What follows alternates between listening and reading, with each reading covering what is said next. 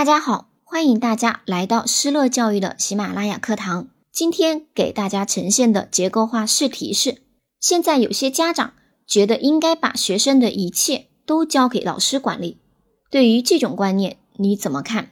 对于这个问题，我们可以从三个方面来进行作答：一、点题加表态。首先表达一下你的态度，你支不支持这个观点？可以支持，也可以不支持。还可以答需要辩证的看待这个问题。二、原因加措施。如果你支持，那你就分析一下这个观点它合理的地方在哪里；如果反对，就谈一谈它不合理的地方在哪里，来进行反驳。如果你觉得可以辩证的看待这个观点的话呢，那就两方面都说一说，好的、不好的都进行一下分析。之后呢，再谈一谈可以怎么样去做。第三，适当的进行总结。下面开始示范作答。对学生的教育是学校、社会和家庭共同的责任。把学生的一切都交给老师，那是不现实的，是家长不负责任的表现，而且也不利于学生的成长。所以这个观点我是不认同的。家长是孩子的第一任老师，在家庭中。孩子不仅最真切地感受到人间的美好亲情，而且在家中能组建培养良好的生活习惯。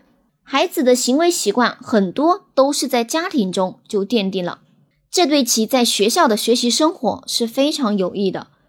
家庭教育缺少或者教育不完整，会让孩子没有归属感，对学习也会产生不好的影响。作为老师，很多学生的问题的解决都需要家长的配合，缺少家长的配合，老师教育起来事倍功半。对于这种情况，应该积极的和家长沟通，让家长明白配合学校管理的重要性。沟通时要保持态度的平和，对家教的方式和管理给予专业的指导和建议，让家长明白老师这样做也是为了自己的孩子好。另外，可以开个专题家长会，让家长、老师之间可以互相探讨家庭教育的重要性，并就家庭教育的方式展开相互的借鉴和讨论，组建良好的班级家长互助家教的良好氛围。总之，作为老师，要争取到家长的配合，家校一致，这样才能共同促进学生的成长。